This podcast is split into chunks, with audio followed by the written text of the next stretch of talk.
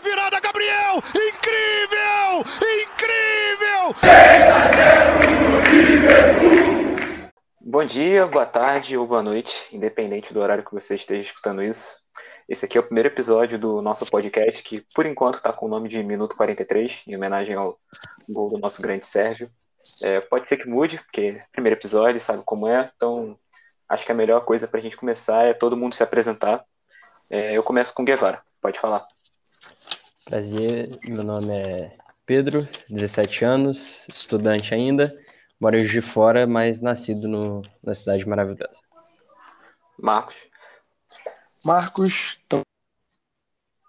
21 anos, sou estudante de psicologia, mas futebol segue sendo minha maior paixão de vida. Bom, eu sou Felipe, é, 23 anos, quase 24, estudante de jornalismo, quase formado em gestão pública também, carioca, flamenguista desde sempre. E bom, esse aqui é um podcast que a gente reuniu é, como nós três, amigos que sempre falamos sobre Flamengo e resolvemos hoje colocar, enfim, na prática para todo mundo ouvir um pouquinho do que a gente tem a dizer. A gente deve fazer em torno de uma hora. E o primeiro tema, vão ser quatro. O primeiro vai ser o jogo mais recente que a gente teve, que foi Flamengo e Palmeiras, válido pela primeira rodada do Campeonato Brasileiro. O Flamengo venceu esse jogo por 1 a 0 Gol do Pedro, passe do Bruno Henrique. É, eu começo perguntando para o Guevara o que, que, ele achou do jogo, uma introduçãozinha aí rápida sobre o que, que ele pensou da partida.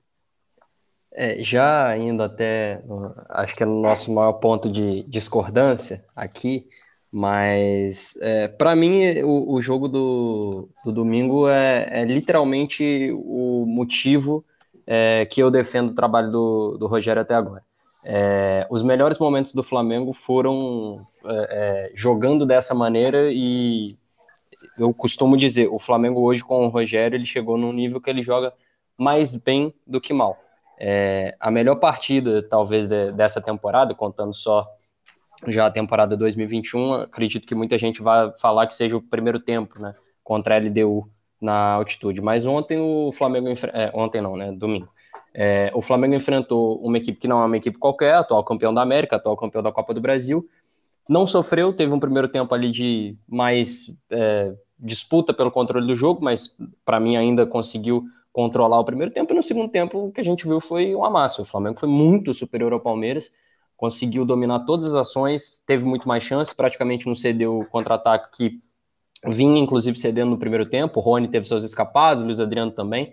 É, e no segundo tempo, o Flamengo jogou no campo de, no campo de defesa do Palmeiras. É, Para mim, o melhor da partida foi o Bruno Henrique, mas o Arrascaeta também foi importantíssimo. As melhores chances do Flamengo passaram é, pelo pé dele.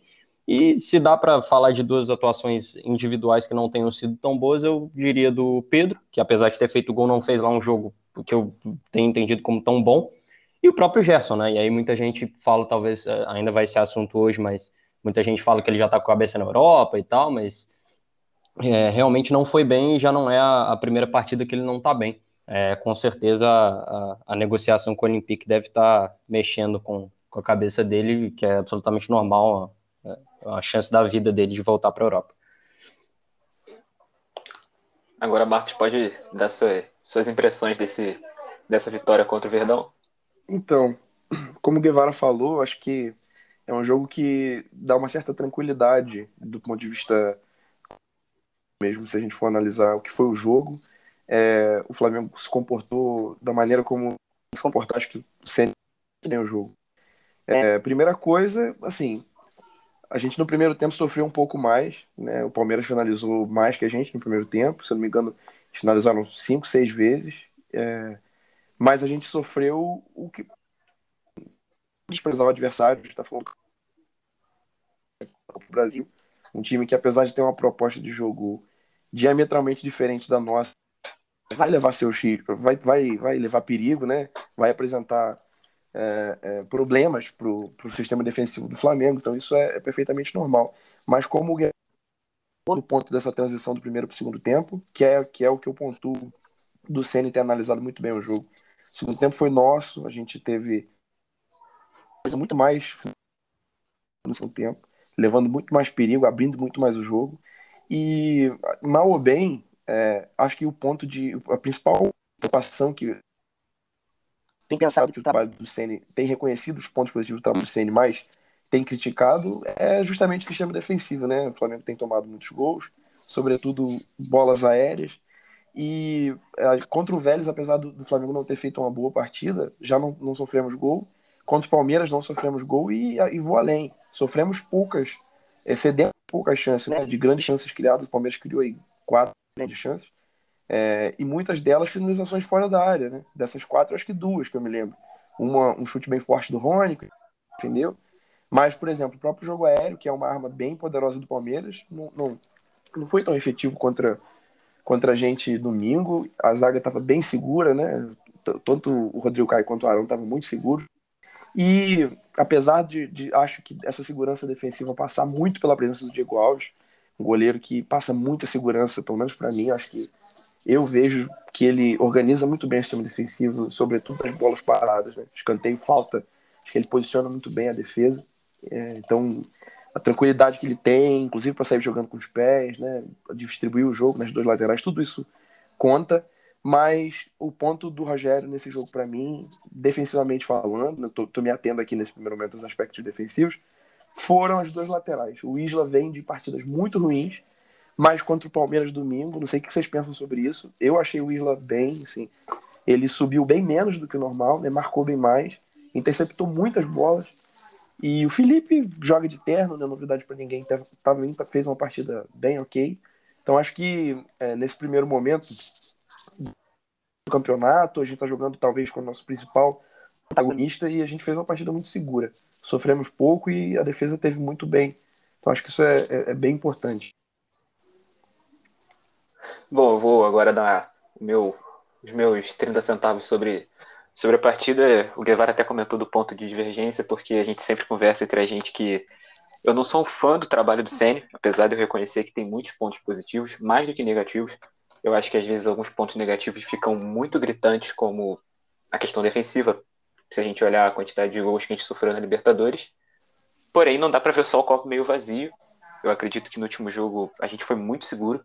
É, quando você enfrenta um time treinado pelo Abel, que por mais que tenha limitações, tem um pessoal que gosta de falar que ele é um retranqueiro, o time dele é bem treinado, é limitado. Se o Palmeiras está numa situação de sair atrás do placar, ele se complica. Eu não vejo tanto poder de reação do Palmeiras ao contrário do que foi na Copa do na Supercopa do Brasil, por exemplo, que eles saíram atrás e fizeram um gol na gente. Eu eu vi um jogo muito seguro do Flamengo, de verdade. Achei uma partida assim quase impecável. Acho que passa muito pelo Diego Alves estar em campo. É, você ouve ele toda hora gritando, falando: olha a linha, olha a linha de impedimento, você marca aqui, você vai ali. Um cara que fala com o juiz, que fala com um adversário, que fala com uma própria defesa.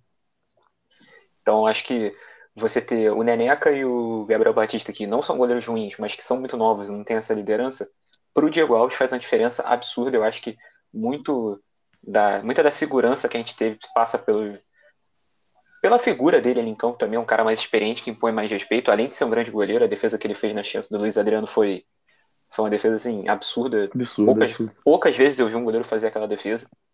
É, a, a como eu estava falando também com o Guevara, a presença do Rodrigo Caio junto com o Arão melhora muito o time. Ainda mais, que... a, ainda mais com o Luiz Adriano e Rony, que são atacantes que pressionam, eles saíram uhum. limpo em praticamente todas. Uhum. Eu não vi o time errar uhum. uma saída de bola com a zaga. E aí um tema que a gente vai até falar um pouco mais é, sobre esse assunto ainda do jogo. Eu achei que o Everton Ribeiro melhorou muito do que ele vinha jogando nos últimos jogos. O Isla também, um cara que para mim fez uma partida muito mais segura. É, eu vejo muita gente aí falando que o Rodinei vai voltar, vai ser titular tranquilo. É, eu não, não tenho essa confiança no Rodinei ainda. Ele realmente fez um, um bom. Ele teve um bom empréstimo no Inter, ele jogou muito bem. Mas eu acho que ainda é um jogador que falha muito. A gente só lembra de lembrar do último Grenal que, que o Ferreirinha fez com ele ali no gol. Foi, foi, foi vergonhoso. Então acho que foi um jogo muito seguro, nosso, defensivamente. E ofensivamente esse time cria de qualquer forma. É, mesmo com o Rogério, achei que o Rogério foi bem é, no segundo tempo. Ele mudou o time sem fazer substituição. O Bruno Henrique melhorou muito o desempenho no segundo tempo. Eu achei o primeiro tempo dele ruim. E no segundo tempo vi até uma galera no, nos grupos de WhatsApp, quando você vai conversando ali com o pessoal, no Twitter, falando, pô, tem que tirar o Bruno Henrique, tem que tirar o Bruno Henrique. E sem o Gabigol, eu não tiraria o Bruno Henrique daquele jogo, porque é o nosso jogador de mais movimentação no ataque. E é aquilo, é o cara que vai tentar, vai tentar, vai errar, vai errar, mas uma hora ele acerta. É um jogador muito rápido, muito alto, tem muito recurso e por mais que a gente às vezes reclame da tomada de decisão dele, é um cara que praticamente a cada dois, três jogos ele faz um gol, dá uma assistência, então acho ele muito importante. E no geral achei isso, achei que o Palmeiras fez um bom jogo contra o Flamengo, mas o Flamengo foi tranquilamente superior. E, cara, uma vitória muito importante. É, o Inter empatou, o São Paulo empatou, o Atlético perdeu, o Grêmio perdeu, e a gente pegou um adversário direto. Então, dos, entre aspas, candidatos ao título, só a gente venceu o jogo, então... São Paulo empatou. São Paulo empatou com o Fluminense. Então, acho que foi, assim, uma, uma estreia para não botar defeito. É, e é isso. É, vocês têm mais algum... O que, que vocês têm para é, acrescentar só, sobre o jogo?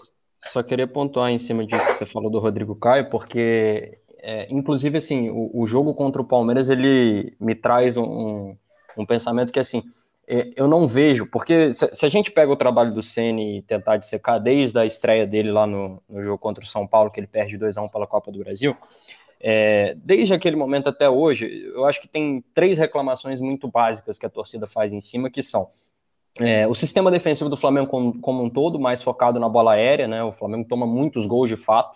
É, e na Libertadores foi muito claro, mesmo nos três jogos, nos três primeiros jogos que o Flamengo venceu, isso foi muito claro.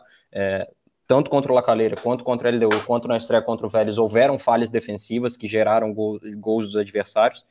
É, a queda do primeiro para o segundo tempo, né, que em vários jogos isso aconteceu, talvez um jogo que poderia ter custado o brasileiro é, para o Flamengo, que foi um a um com o Bragantino, é, isso ficou muito claro. O Flamengo faz um ótimo primeiro tempo, mas no segundo tempo cai. E até relacionado com isso, a demora para substituir. O CN demora a substituir, muitas vezes substitui mal. E mesmo eu que sou um defensor do trabalho dele, admito isso. É incrível como que no jogo contra o Palmeiras nenhuma dessas coisas aconteceu. O Flamengo não teve falhas, o Flamengo não teve falhas defensivas muito significativas. Óbvio que teria escapadas com o Rony, com o Luiz Adriano. Eu vivo dizendo que o Palmeiras é o time mais letal do Brasil em transição rápida. É, uhum. Não teve queda do primeiro para o segundo tempo, inclusive foi o contrário. O primeiro Pelo tempo contrário. do Flamengo não foi tão bom e no segundo tempo o Flamengo melhora muito. E as substituições surtiram efeito, porque o nosso querido Pica-Pau Biruta entra e ajuda lá na frente, porque ele inclusive perde um gol, mas ajuda, consegue segurar a bola na frente. O Vitinho é um jogador fundamental para segurar essa bola. O Gumor entra bem, prende bem a bola no meio, e tudo isso aconteceu. E sobre o Rodrigo Caio, é surreal como é um outro time, porque é, foi um contraste de estilos. O Palmeiras era um tipo de é um tipo de time, o Flamengo é outro tipo.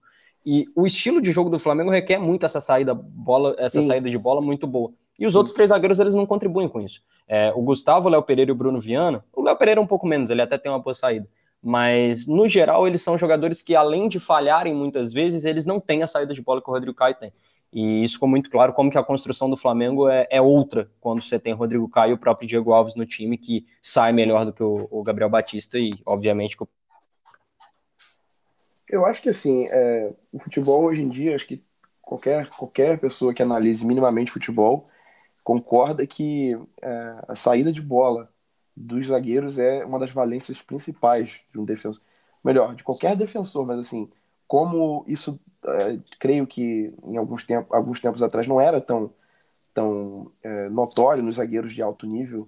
Hoje, o contrário. Você pensa um zagueiro bom, assim, um zagueiro de nível futebol é, bem competitivo, você vai ver que é fundamental que ele tenha um bom passe. E como vocês falaram, assim, a, a, saída de bola, tendo o Rodrigo Caio e Arão, ela é assim, a melhor possível dentro das possibilidades no elenco que a gente tem.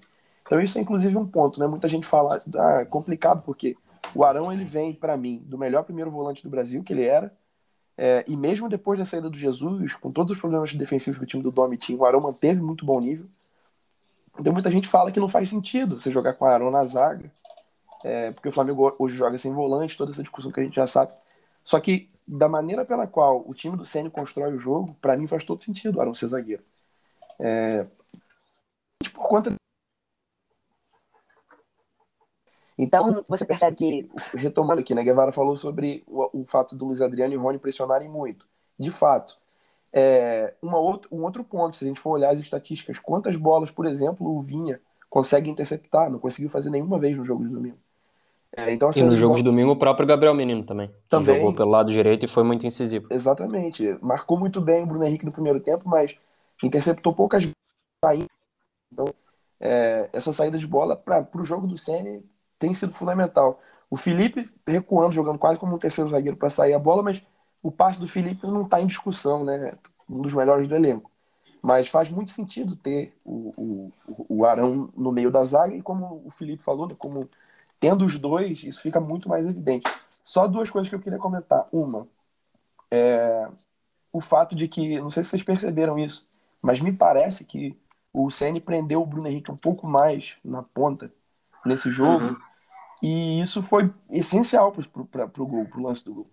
Não só então... ele, eu achei, que ele, eu achei que ele prendeu o Bruno na ponta, que ele prendeu mais o Rascaeta no meio, que ele prendeu mais o Everton na direita e jogou no 4-2-3-1. É, é, é, assim. Eu, eu, eu vi o time bola... jogando muito mais assim. Exato, exato. Com a bola, é, é eu percebi muito, o Bruno um pouco mais preso é, no lado do campo. Aí me lembrei até de toda aquela discussão que o pessoal tinha com o Domi de falar que um jogo posicional ingesta o jogador, né? É, que é muito raso. E isso foi essencial para o gol do Flamengo, né? O Bruno, o Bruno, assim, nos grandes momentos do Flamengo uma das coisas que, que ele mais se destacava era essa mobilidade no ataque, como você falou, né? Jogador de muita mobilidade no ataque. E o gol sai justamente de, um, de uma posição ali no campo, digamos que é, ele precisava estar no, no, no, setor assim mais extremo do campo para poder chegar em velocidade na bola, chegar inteiro, né? Para ganhar do Gabriel Menino, como a gente falava, na carreira, né? Porque ele não ganha com drible curto, ele ganha na velocidade, na explosão. E se manter com o corpo alinhado para cruzar a bola, o Pedro fazer o gol. Então, assim, são coisas que é, é muito raso a gente olhar para tudo isso enquanto causalidade, né? A gente tem que criticar quando tem que criticar. Eu hoje defendo o trabalho do Senna, apesar de todas as críticas, mas é, é, muito injusto que a gente não reconheça que isso é fruto de um trabalho que antes era embrionário, hoje para mim já não é mais, e de muita análise. Me parece que o Senna estudou muito Palmeiras, porque não é à toa. Eu, assim, é, é muito irrisório a gente pensar, como eu falei, tá falando do campeão da Libertadores, campeão da Copa do Brasil, que joga de uma maneira muito bem definida. Isso a gente não pode negar. Né? Em relação ao estilo, acho que o Palmeiras começa uma partida, a gente já sabe mais ou menos o que o time vai fazer. E o jogo do Palmeiras não funcionou contra o Flamengo. Eles poderiam ter marcado gol, poderiam sim, é, tiveram chance, mas o jogo em si, em relação à estratégia, não funcionou. O Flamengo se comportou muito bem. É, é... Não, pode, pode falar, pode falar. Não, eu só ia acrescentar um ponto desse jogo que eu achei assim fundamental, até comentei com o Guevara, não sei se comentei com você também, que foi a falta que o Gabigol fez ao você enfrentar uma defesa que tem o Gustavo Gomes, que, pelo amor de Deus, o cara, ele pode não ser o melhor zagueiro saindo com a bola, mas no combate direto ele, é ele é muito é, forte, sim, ele é muito bom no jogo aéreo, então o Pedro teve, apesar do Pedro ganhar algumas, o Pedro teve dificuldade. Sim. Eu acho que quando você enfrenta um cara como o Gustavo Gomes, a melhor coisa que você pode ter é um atacante que, entre aspas, fuja dele. É um cara para tirar ele é muito da posição. bom, mas é um cara mais fixo, realmente. Mais fixo. Exatamente. Se fosse o. Se o Palmeiras tivesse como zagueiro central o Luan, por exemplo, que é um zagueiro mais fraco, eu acho que o Pedro teria deitado e rolado, mas com o Gustavo uhum. Gomes é muito e difícil, um, porque um que, ele é muito bom. Um lance que pode materializar isso é o lance do Pedro, que faltou pouco pro, pro, pro gol não sair, uma baita defesa do Everton, né? Naquela bola que o Arrasca enfia pelo meio, o Pedro quase faz o gol mas talvez o pouquinho de explosão que faltou no lance, o Gabigol teria para conseguir marcar aquele gol. Né? Provavelmente. No primeiro bom, tempo ainda. É, bom, fechando esse primeiro bloco aí do, do nosso primeiro tema, que foi o jogo contra o Palmeiras, a gente vai para o segundo, que provavelmente é um tema que vai deixar a torcida um pouco triste, que é a cada dia mais concreta venda do Gerson jogador comprado por 43 milhões de reais, pedido de Jesus, chegou em 2019, a gente não sabia muito bem, pô, esse cara é ponta, esse cara é meia, vai jogar aberto, vai jogar centralizado, e o Jesus colocou ele como segundo volante, posição que ele já vinha atuando um pouco na Itália, e o cara se tornou um símbolo da, daquele time. Muitas vezes o pessoal fala, pô, o Gabigol é o cara dos gols, o Rasqueta é o, é o jogador da, da jogada genial, o, o Bruno Henrique é o cara decisivo, mas o Gerson é o melhor desse time. Eu vi muita gente falando isso. É, informações aqui que eu até separei para a gente que o Vene postou hoje que a venda deve ser concretizada ainda hoje de, no torno de 23 milhões de euros, e aí você tem aquelas bonificações que giram em torno de convocação, classificação do Marcélia para a Liga dos Campeões, número de partidas, a Gabriela Moreira noticiou 25 milhões, podendo chegar até 30, e isso convertendo dá 160 milhões de reais, um jogador que a gente comprou por 43, uma joia do Fluminense, Uhum. E, e, o Flamengo ainda tenta manter um percentual de 20 a 25% na venda futura. Eu vou começar falando desse tema, que me dói muito dizer isso, mas infelizmente eu acho que a gente tem que vender. É, o próprio Gerson parece não tão interessado assim na proposta, pelas notícias que pintam, mas é um dinheiro muito grande. É, o Flamengo cometeu alguns erros para mim no planejamento financeiro e esse, esses erros estão sendo cobrados, tanto que a gente nos últimos dois, três anos, a gente vende, o que a gente vendeu de jogador sub-21 não está escrito, a gente vende todo mês um praticamente. E o Gerson é o, é o, titular que tanto se temia que a gente ia vender. Eu temo porque eu acho uma posição de muito, de muito, de reposição assim, quase impossível. Porém, um dos caras que mais se aproxima, para mim, já tá no elenco, que é o Thiago Maia, que a gente tem que ver como ele vai voltar. Ele ainda tá se recuperando da lesão que ele teve no ano passado. É, e a gente vai ver como esse time vai funcionar. Se vai jogar o Thiago Maia no lugar dele, se vai jogar o João, se o Arão pode voltar para o meio campo. A gente vai ver o que vai acontecer. Eu acredito que o Flamengo vai sofrer muito e eu não acredito numa contratação bombástica. Eu acho que se o Flamengo trouxer um volante, vai ser uma oportunidade de mercado da América do Sul, ou um jogador brasileiro um pouco mais experiente na Europa que esteja querendo voltar. O que, vocês acham aí dessa possível saída do Gerson? Vocês venderiam ele? Vocês acham que a gente tem reposição no elenco? Vai, Anchieta ou eu? Tá, vou lá então. É, cara, acho que assim, primeira coisa, a coisa, a história do, recente do Flamengo vem mostrando que é, para ter times competitivos tem que ter a casinha arrumada, né? E você tá, você estava falando dos números, né? Foram cerca de 11 milhões de euros, se eu não me engano, na época, que dá mais ou menos 40 aí, 56 40. milhões de reais. 43 na época. 43, perdão. Então, é, então vamos, vamos, pensar. Vinícius Júnior, uma, uma, um, a gente vendeu o Vinícius Júnior por 164, não foi isso? Você pensar que foi um, um, um jogador que. Então, o Gerson, até alguns, alguns é, jornalistas comentaram que ele parece ser a fórmula perfeita, né? Um jogador que vem da Europa muito mais desacreditado do que o contrário, numa, numa primeira passagem certamente é, não, não, não tendo é, assim não tendo entregue o que, o que se foi pensado para ele. Uhum. No Brasil, ele, ele tem um protagonismo assombroso, né? Hoje o Gerson, que clube, em que clube na América do Sul que ele não seria titular? Né? E entrega, é, é, tecnicamente falando, né? E, sim, qualitativamente falando, entrega título e muito bem identificado com a torcida. Então tem tudo isso. Mas, como você falou, Felipe, o ponto principal. A gente tem uma diretoria aí que conseguiu. Né, Só um adendo, desculpem os barulhos de fundo, eu tenho um irmãozinho mais novo e ele vai chorar de vez em quando. E o outro adendo que eu esqueci de falar quando o Guevara se referiu ao pica-pau biruta é uma forma carinhosa que a gente brinca com o Michel de vez em quando. Com o Michel.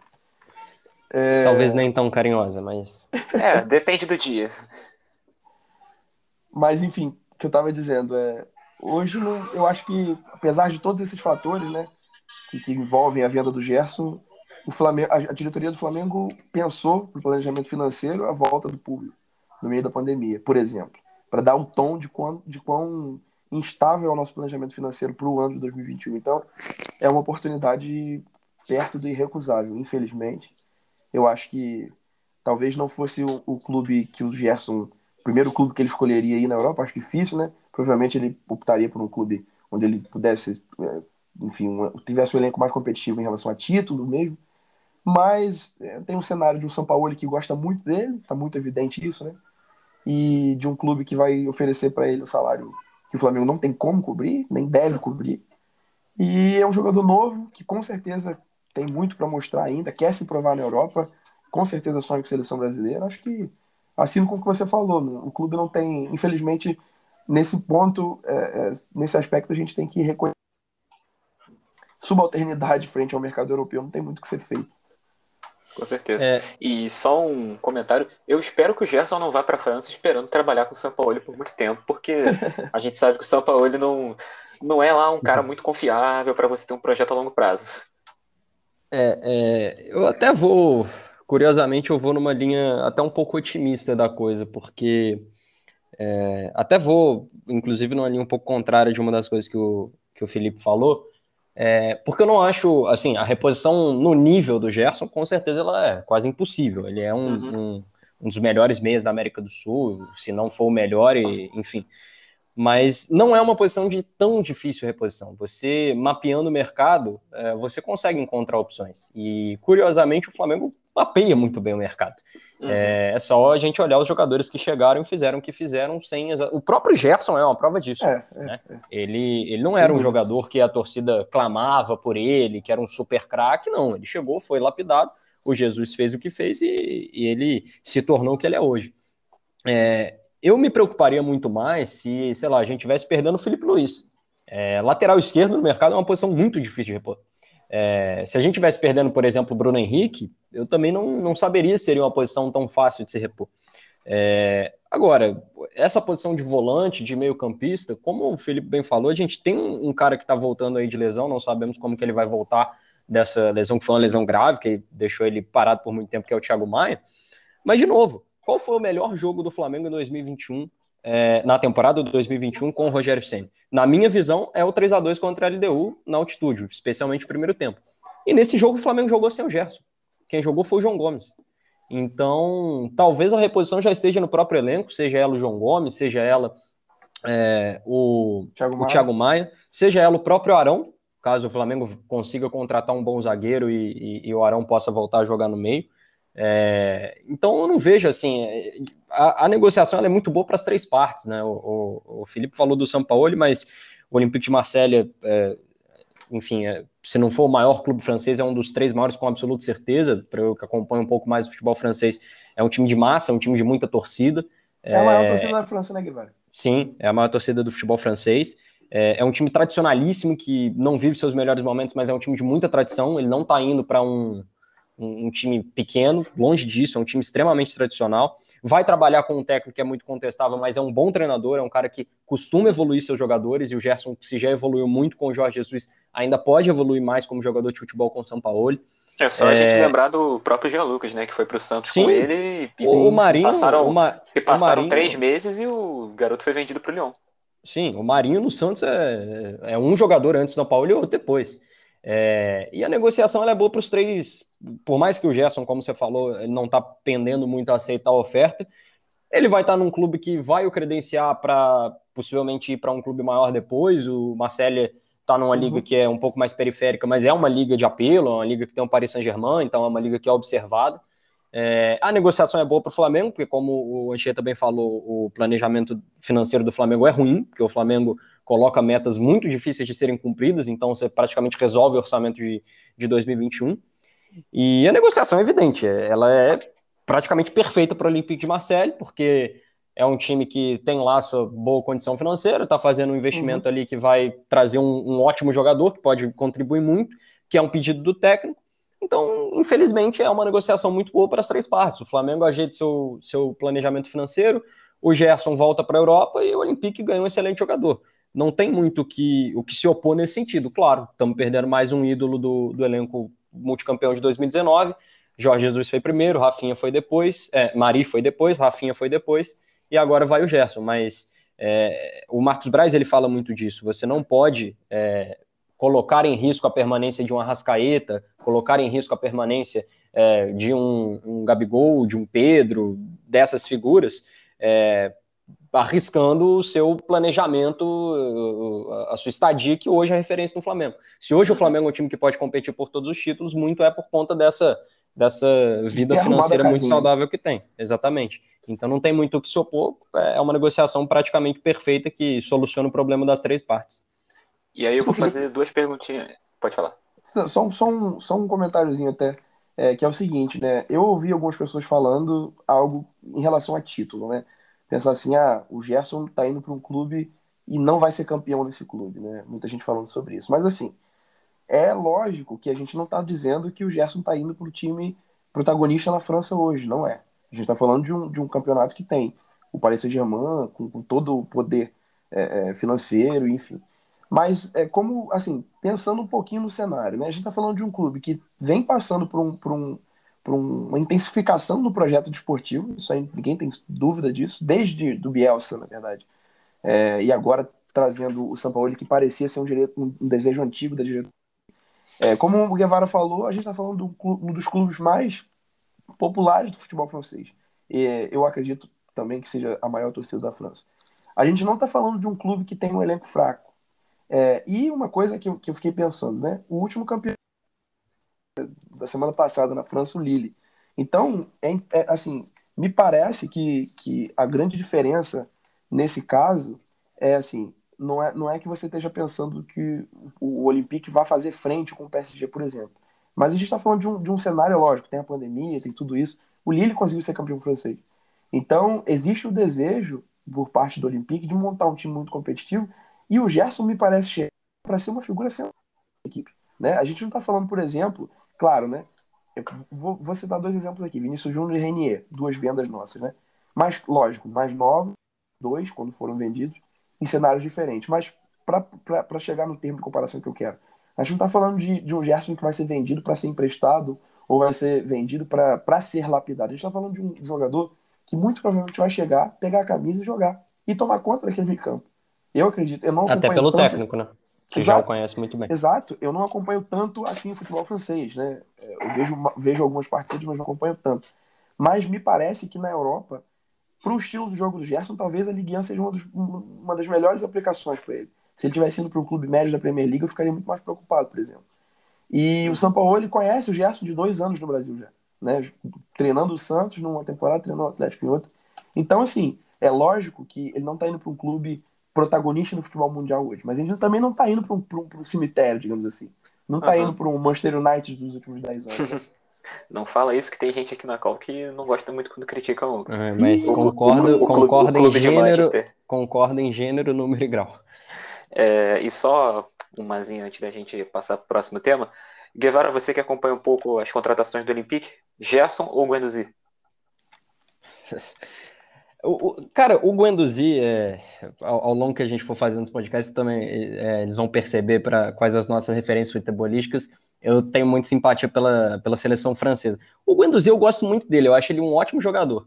Mas, é, não por ser do Flamengo e tal, mas o, o Gerson, até pelo, tre, até pelo técnico, se a gente estivesse falando, sei lá, do Rudi Garcia no Olympique de Marseille, eu não sei quem seria o titular.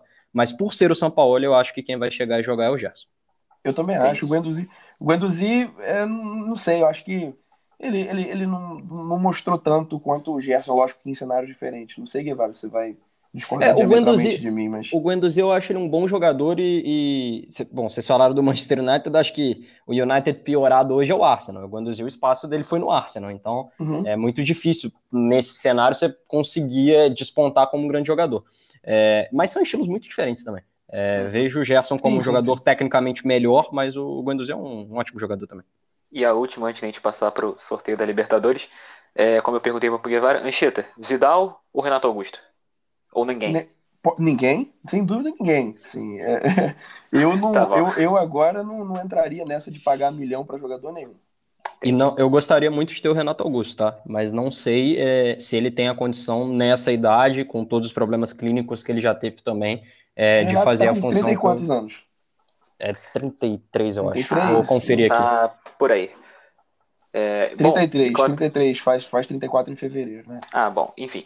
Passando agora para o nosso penúltimo bloco, meus amigos, finalmente, depois de tantos anos, o Flamengo não se deu mal no tô, sorteio de Libertadores. Eu tô me sentindo torcedor do Palmeiras. Eu tô me mas, sentindo, enfim. eu também é, tô me torcedor sentindo. do Palmeiras pegando o Delfim. Daqui do a Manchester pouco tô... City, do Real Madrid, sim, sei lá. Sim. Daqui a pouco até fio-fio a gente tá fazendo. Vamos passar aqui pelo, pelos, pelos, pelas oitavas de final da Libertadores. Defensa e Justiça e Flamengo na chave. O vencedor enfrenta Olímpia ou Internacional de Porto Alegre. Na chave de baixo, Vélez Sarsfield, que estava no nosso grupo, contra o Barcelona de Guayaquil, enfrenta o vencedor de Cerro Portenho Fluminense. Do outro lado da chave, meu amigo, Boca Juniors e Atlético Mineiro, um jogo pesado. Acho que se o Atlético não melhorar, se o Cuca não, não ajeitar esse time, vai cair. River Plate e Argentino Júnior, apesar do Argentino Júnior estar bem, eu não vejo o River caindo. São Paulo, nosso grande algoz, contra o Racing, outro algoz nosso recente. E o Palmeiras, para variar, pegou a Católica, que talvez tenha sido desejo de muita é. gente. E, bom, passando rapidamente, nesse, nesse lado da chave, o Flamengo só decide fora no eventual jogo contra o Barcelona de Guayaquil, é, num lugar que não tem altitude, então fiquem calmos. É, o que, que vocês acharam desse sorteio? Vou começar agora com o Guevara é, enfrentando Defensa e Justiça e enfrentando Sebastião BKSS de novo. O Rogério Senna, ele tem, tem um histórico aí que ah. não nos favorece. Curiosamente, já, já que você começou falando do BKSS, te fazer uma pergunta então. É, da, da pergunta de volta. Você sabe quantos jogos o BKSS venceu do Rogério Senna até hoje? Olha, vencer, eu acredito. Eu acho que ele venceu um pelo, pelo defensa, porque o jogo contra o Independente foi empate, se eu não me engano.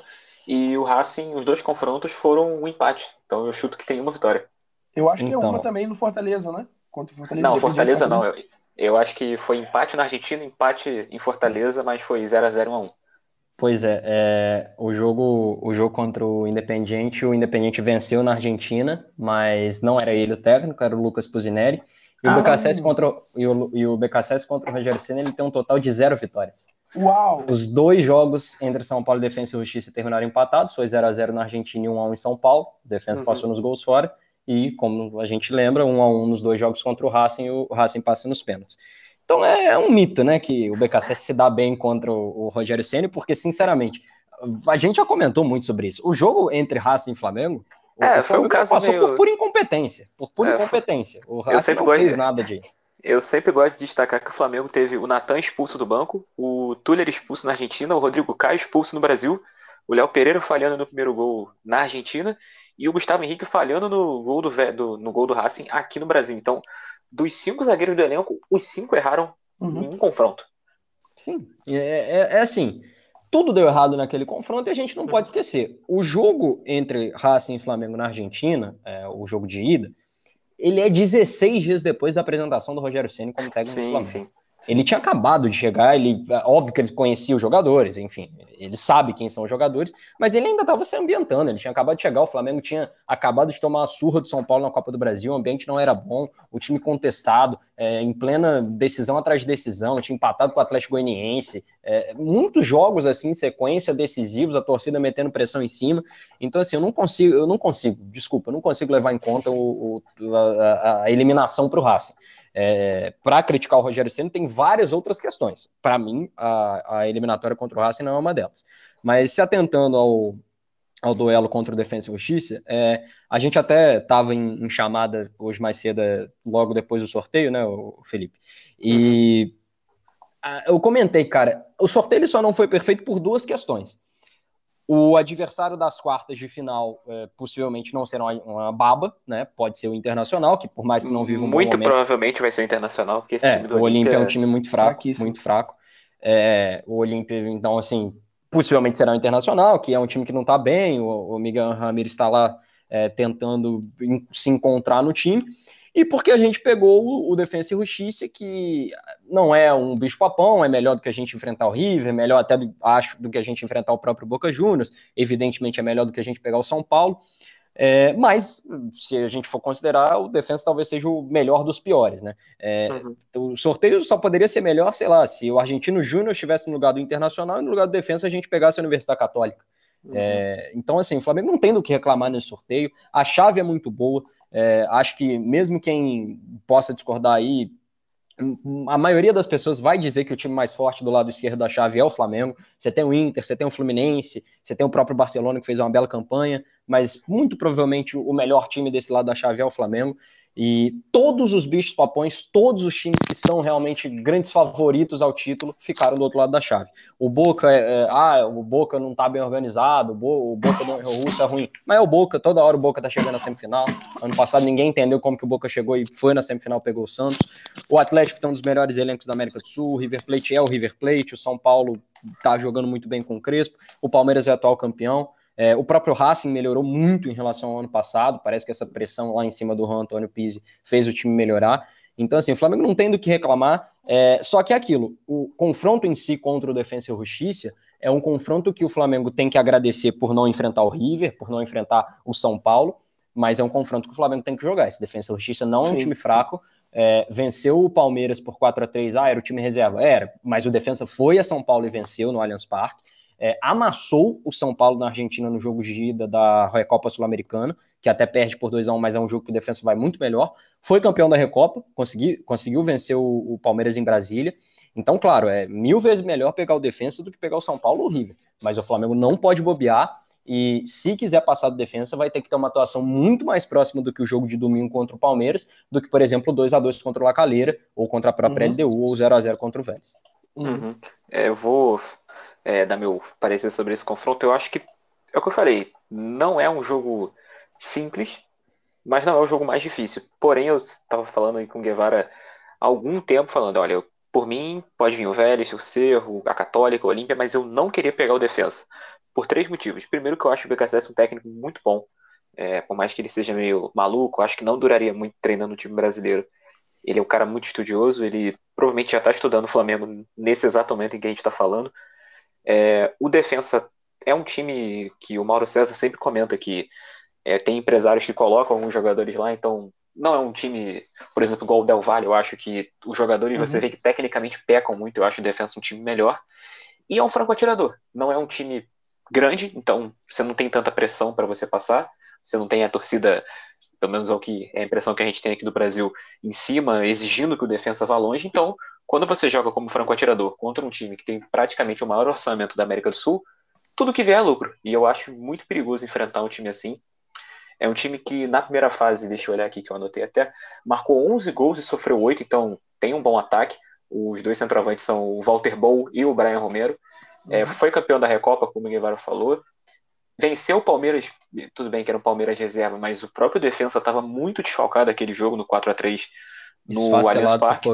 Sim. E é um time que joga com três zagueiros, que da última vez que o Senna enfrentou um time de três zagueiros, se eu não me engano, foi o São Paulo, naquele 2x1 que a gente perdeu no jogo do título pro, lá no Morumbi. A última vez, o que, que você falou? A última vez que a gente três zagueiros. Contra o São Paulo, que a gente perde o jogo no Morumbi. Com, com que é a última vez que enfrentou. É, o interino. O Palmeiras é, jogou com três zagueiros no domingo. É, isso ah, que eu ia é, falar, o Palmeiras esqueci jogou do próprio Palmeiras. Esqueci do próprio Palmeiras. Bom, enfim, então esquece que eu falei, mas é, de qualquer forma é um time bem treinado, eu acho que vai oferecer muito perigo pra gente. E é, é o jogo para você afirmar e falar, ó, tô aqui, meu time é bom, a gente tá bem, tá bem organizado e é, não é um jogo. Né? Se, se o Flamengo não é um quer ser campeão você... da Libertadores, tem que ganhar defesa e justiça. Isso é, Exatamente. Claro. É, não, não é um jogo para você golear na Argentina e golear no Rio, mas é um jogo para você conseguir uma vitória fora e ganhar em casa com autoridade para enfrentar aí provavelmente o Internacional, que eu até estava falando com um amigo nosso que é colorado e que ele comentou e que o Inter não tá bem e tal, mas eu falei, isso tem um problema. Eu não acho que o Inter chega pior do que tá no confronto. Eu acho que o Inter tende só a melhorar. No pior é. dos casos, é continuar o que já tá, o que já não tá bom. Então eu acho que a nossa chave é boa. Eu acredito no Vélez, eh, sendo o time a passar aí da parte de baixo da nossa chave. Sim. Porque eu não acho que o Vélez jogou tudo que podia nessa fase de grupos, mas o próprio Barcelona tem um bom time, o Fluminense tá jogando muito bem, e aquilo, o outro lado da chave é jogo grande praticamente em todas as rodadas, e eu, se fosse aqui dar uma de, de mãe de Ná, eu chutaria uma final Flamengo e São Paulo. Nossa, seria uma, é, é um final de um tamanho é, é, é, possível um Flamengo e River novamente, né? Uhum. Sim. A torcida do River quer isso, inclusive. Quer, quer uma revanche. Eu quero o Flamengo e River desde que Javier Pinola esteja em campo. Cara, eu e acho o Gabriel seguinte, também. Eu acho que a coisa mais do que, do que entre aspas, né, comemorar, que não é bem isso, mas mais do que se sentir aliviado pelo defensa é porque os confrontos do outro lado são muito, muito mais complicados, né?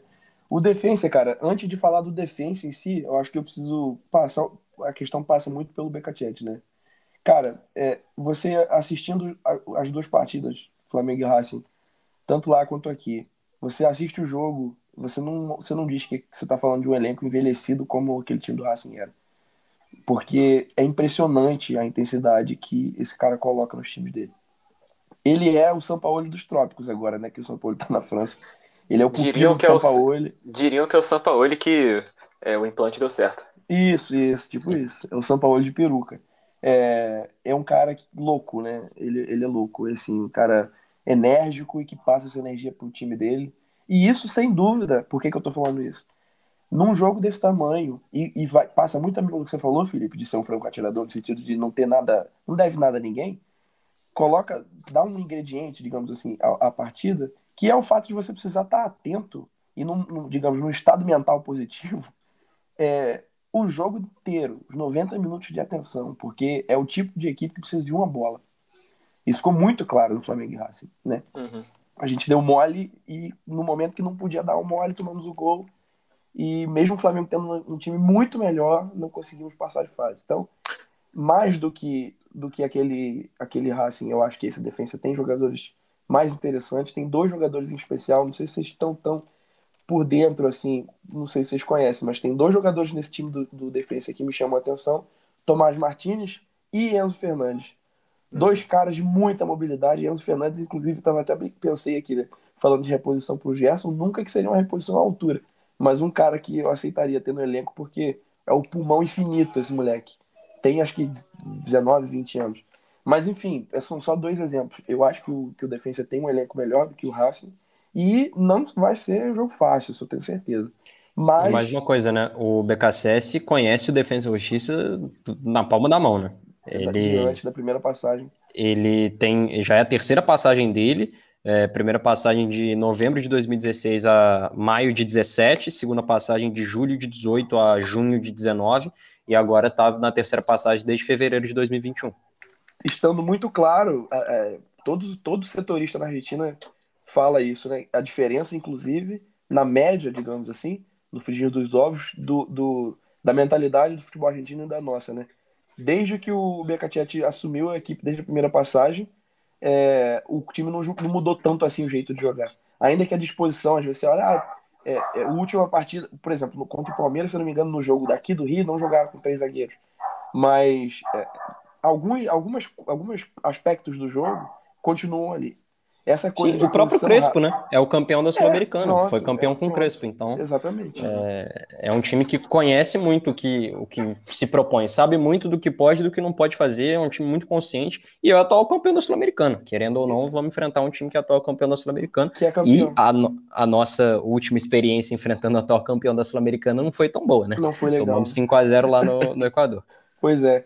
É. Eu acho que é um time, um jogo complicado, um time que é o tipo de equipe que sabe muito bem o que fazer dentro de campo e essa coisa da, da de não pesar, né, não ter muito nada a dever, não, não tem problema nenhum, por exemplo, de, de, de do, do, técnico armar o time para ir para cima do Flamengo, fazer blitz nos primeiros 15 minutos, correr risco de tomar gol. Para ele, isso pouco importa.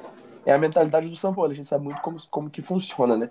É, ele é o tipo de treinador que nunca vai projetar um, um vai, vai traçar um planejamento de uma partida para não perder o jogo, pelo contrário. Então, é, eu, eu acho que o Rogério é um cara estudioso, não tem a menor dúvida que ele vai preparar o Flamengo da, maneira, da melhor maneira possível. Eu acho que a gente tem tudo para passar, mas longe de ser um jogo simples, né? Eu preferia muito mais ter pegado um Olímpio, por exemplo.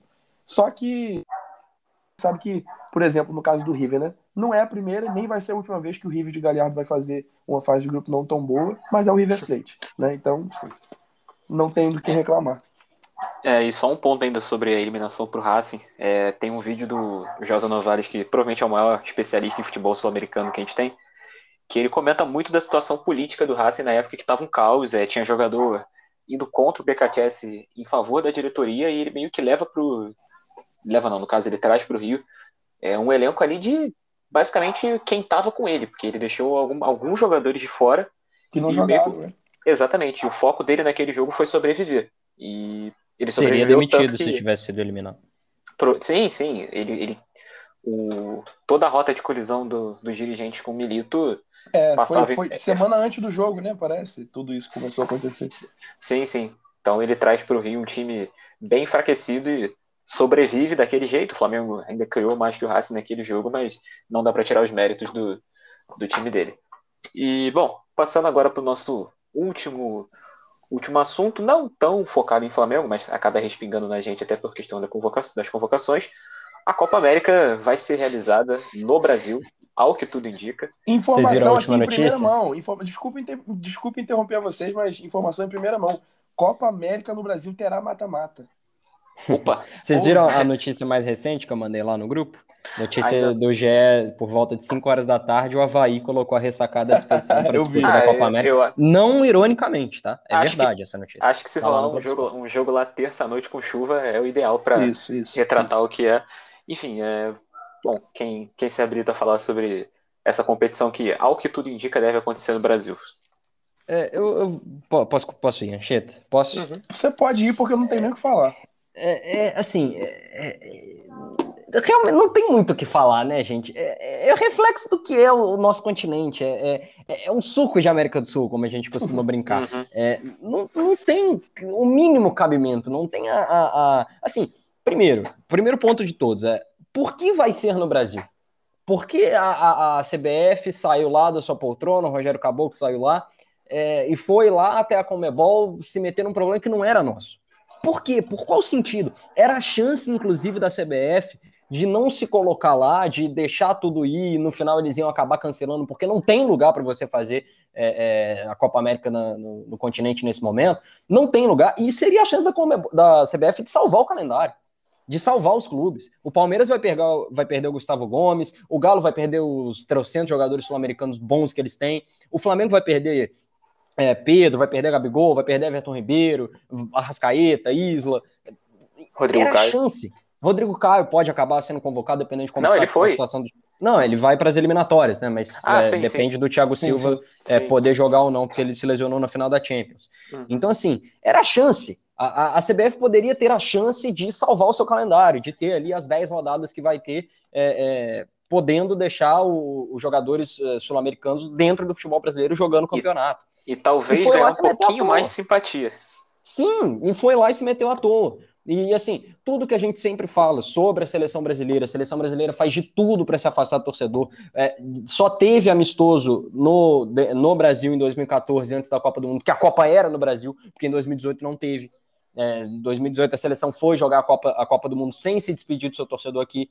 E de novo, vai ser uma competição antipática. E ontem, é, inclusive, eu postei um vídeo que surpreendentemente deu muita repercussão no Twitter, é, do Luiz Roberto falando. E assim, eu vejo as pessoas falando: ah, a Globo só está se colocando contra porque ela não tem os direitos de transmissão. Talvez até seja, mas sinceramente, gente, a Globo tem uma competição que vai transmitir simultaneamente a Copa América que é mil vezes melhor que a Eurocopa. É, o nível técnico da Eurocopa dá de 10 na, na Copa América. E é, sem dúvida, além... os pontos de audiência também, né, Guevara? Sim, sim, com certeza. Eu vou assistir um jogo ou da Copa América, eu vou assistir todos os jogos da Eurocopa. Sem e, e mais uma coisa, vejo muita gente falando, ai, por que, que não tem essa mesma discussão nas eliminatórias? Por que, que não tem essa mesma discussão é, é, na Copa Libertadores, na Sul-Americana, nos estaduais que estão acontecendo? Primeiro que tem, porque tem muita gente ainda que se opõe ao futebol acontecer durante a pandemia. E segundo que não é a mesma coisa. Porque uma coisa é, o Flamengo sai do Rio de Janeiro, vai disputar um jogo, sei lá, na Argentina contra o Vélez Sarsfield. É uma delegação saindo, indo lá para Buenos Aires, disputa o jogo e depois volta. A outra coisa são nove delegações diferentes, com 65 pessoas em cada uma, né? Não estou contando o Brasil porque já está no país, nove delegações inteiras vindo para o Brasil por meio de aeroportos, passando, tendo contato com 300 pessoas, chegando ao Brasil, passando um mês aqui, viajando, Goiânia, Mato Grosso, Brasília, Rio, e, e durante um mês, entendeu? Não faz o mínimo sentido. E, então, assim, tudo está errado aí, tanto pela questão sanitária, porque isso aí não, não deveria nem estar tá em discussão, porque o, os últimos números aí da pandemia, mais de 2.400 mortos hoje, tanto pelas questões esportivas.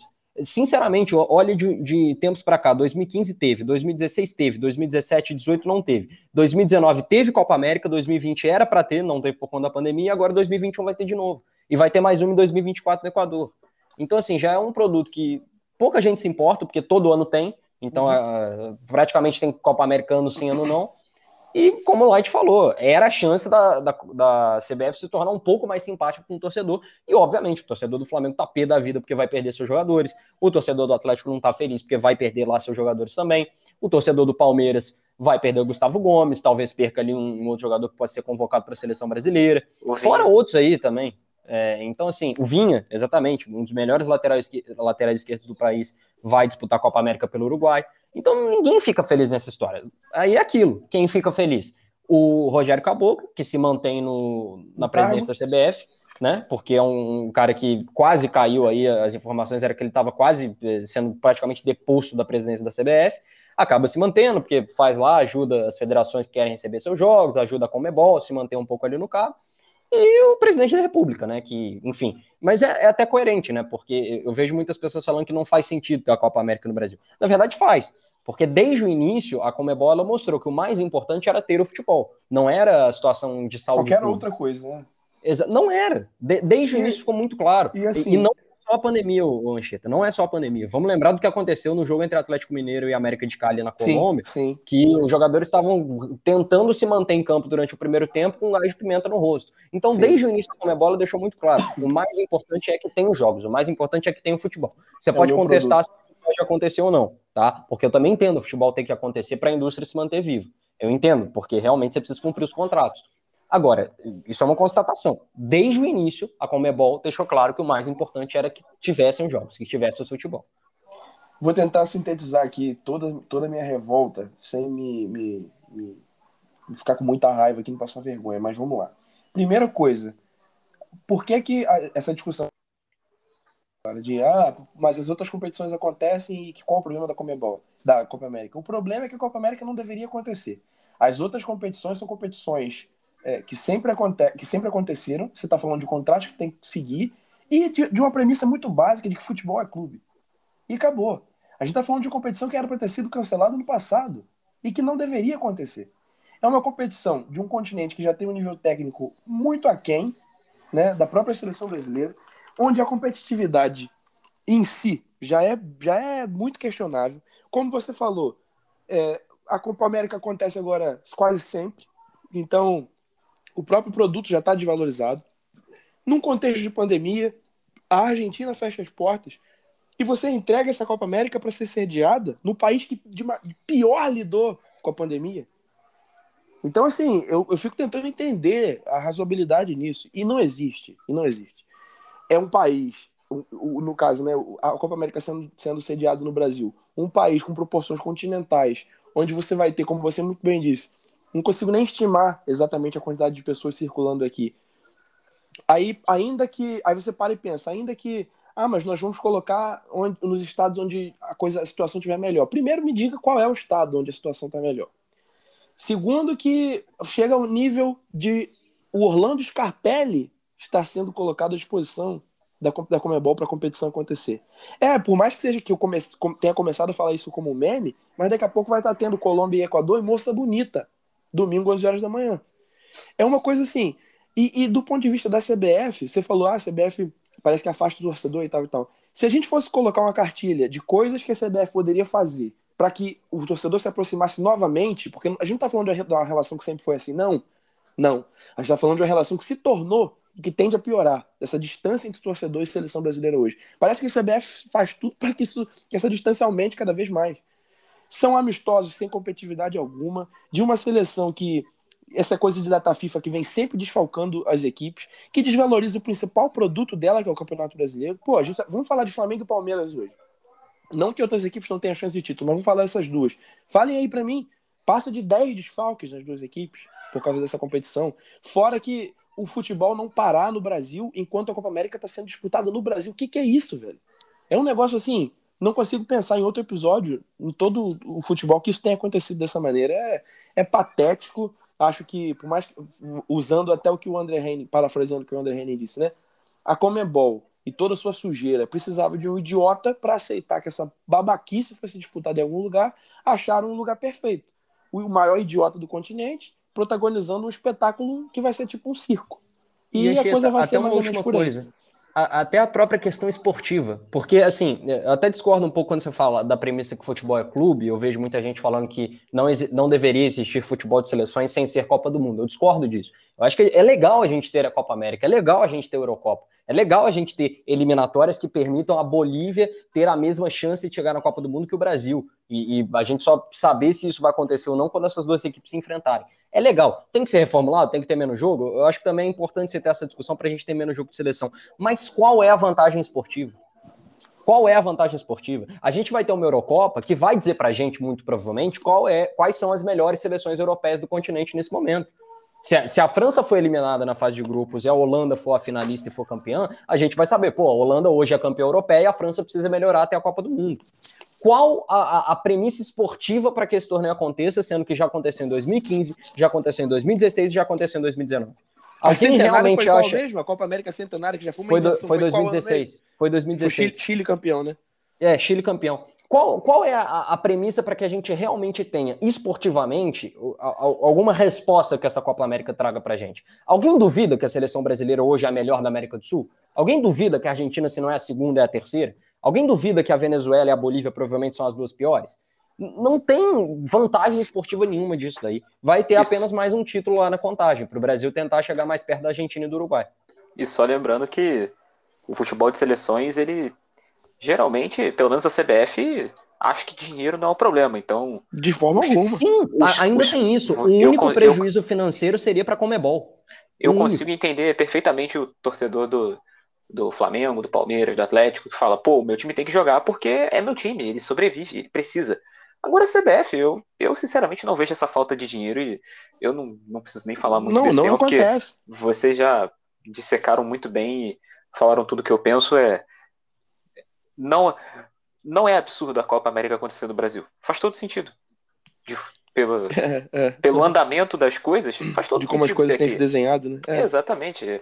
Quando, quando noticiaram que a Copa América não seria mais na Argentina, eu falei, ah, daqui a pouco tá no Brasil. Todo e não mundo falei, pensou isso. e não, e não falei, e, e não falei ironicamente. Então é uma competição que, como vocês falaram, não, não, não tem valor para esse momento.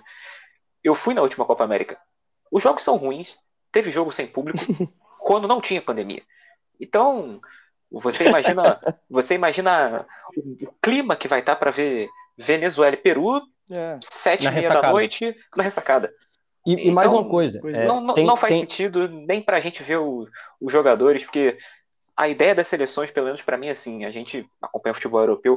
Quando eu tô assistindo um jogo da Juventus ou do Chelsea ou de outro time que eu tenho alguma simpatia, eu fico, putz, eu quero muito que o Mason Mount vá pra Inglaterra e arrebente na Eurocopa. O Guevara chega e fala, pô, eu quero que o Mbappé é, arrebente na Eurocopa. Aqui eu, eu não quero que o meu jogador entre em campo, porque ele vai se machucar, ele vai ficar cansado. Eu não quero nem que ele seja convocado, porque ele Por vai uma ficar mais competição que não tem nível técnico de E a disputa, própria cara. questão logística, cara. A gente está há literalmente há 12 dias de começar o torneio, a gente não sabe quais são as sedes oficialmente. É o ministro da Casa Civil, o Luiz Eduardo Ramos, ele soltou hoje lá um, um tweet falando que a- as quatro sedes vão ser Mato Grosso, eh, Rio de Janeiro, eh, Distrito Federal e Goiás. A princípio serão essas as quatro sedes. A gente não sabe quais são os estádios, a gente não sabe quantos estádios, quantas cidades vão acontecer, e faltam 12 dias para começar o torneio. 12 dias. É, é um torneio feito nas coxas, um torneio que tudo que a gente já falou aqui não faz o mínimo sentido nem que ele aconteça, porque não tem porquê a gente ter uma Copa América de novo. Enfim, como o Light falou, é, é- é super coerente. Não, não- a, a gente pode falar tudo, menos que não faz sentido, porque faz total sentido que isso aconteça no Brasil, na plena situação que a gente está vivendo desde março de 2020. E assim, Guevara, só uma, só um, um- um assim, só para fechar o que eu penso sobre isso de Copa América, né? É, é perfeitamente possível, super é, positivo para o debate, digamos assim. Isso é uma posição minha que eu falei de ah, futebol é clube. Isso é uma posição minha no sentido de que, infelizmente, isso na verdade é muito por conta da própria CBF, né? Eu talvez seja um bom exemplo de um torcedor que achava muito legal essa coisa de seleção e fui me afastando hoje, assim, o jogo do Brasil, por exemplo, Brasil ar- marca um amistoso, Brasil e, e Honduras, cara. Eu, olha, é- eu prefiro ver um filme do Adam Sandler do que assistir No. Emirates. No Emirates. É é uma coisa assim. Então, o que, que eu quero dizer? Não que o futebol não tenha que existir fora a Copa do Mundo, não, mas eu também não consigo achar razoabilidade em data FIFA que não para campeonato, desfalca, desfalca equipe, meu jogador volta machucado, a gente, enquanto flamenguista, nós três temos bons, boas histórias para contar sobre isso, mas isso tá para o debate, perfeitamente. Assim, a posição tá. Você, inclusive, é um, um cara que eu conheço que acompanha uma seleção, a seleção francesa, de onde eu colho informações. De vez em quando a gente troca ideia sobre isso. Perfeitamente possível. Agora, no caso da Copa América, o Light estava falando de, de- da, da competição em si. Ainda que não fosse a pandemia, já seria engraçado, né? Eu tive num jogo da Copa América também, é, Equador e. Chile e Equador, na Arena Fonte Nova em Salvador. É, cara, é um, é um estadual aquilo. Né? É muito. É, muito é, é pavoroso às vezes. E assim, aí, aí eu pensei o seguinte: quando, quando saiu, né? Quando não poderia ser disputado na Argentina, eu pensei, pô, daqui a pouco vai ser a Copa América disputada no Santiago Bernabéu. Tipo aquela final que de um dia outro, o Boca e River no Santiago Bernabéu, ninguém E, entendeu e nada. seria melhor, e seria melhor do que Exato, acontecesse aí no Brasil. chegar, seria Curiosamente, seria melhor. Seria Uhum. menos patético do que trazer para o país que pior trabalhou com todas as demandas da pandemia e, e um país catastrófico no, no enfrentamento da pandemia. É, é, hum, sei lá. É o que, mas é o que vocês falaram. No fim de tudo faz muito sentido. É, então, só fazendo mais um adendo, ele se referiu a Light, é um apelido carinhoso entre Ah, é, né? nós, para É, vocês não ficarem perdidos. E, bom, é, considerações finais? Alguém tem mais alguma coisa a dizer? É, Flamengo agora é só, próximo jogo só quarta, quinta que vem contra o Coritiba, né? Então, Exatamente. começamos, mas já vamos ter que dar um tempo aí. Ou não, né? Vai que surge É, algo aí no Copa meio. América Então, no Catar, quem sabe? é. Bom, enfim, esse foi o nosso primeiro episódio. E se você quiser dar alguma dica pra gente, fazer alguma sugestão, sugerir um tema, fazer uma reclamação, qualquer coisa do tipo, ou só seguir para estar acompanhando os episódios novos, segue a gente aí no Spotify e no Twitter, arroba cast underline min43. Cast underline min43. Valeu!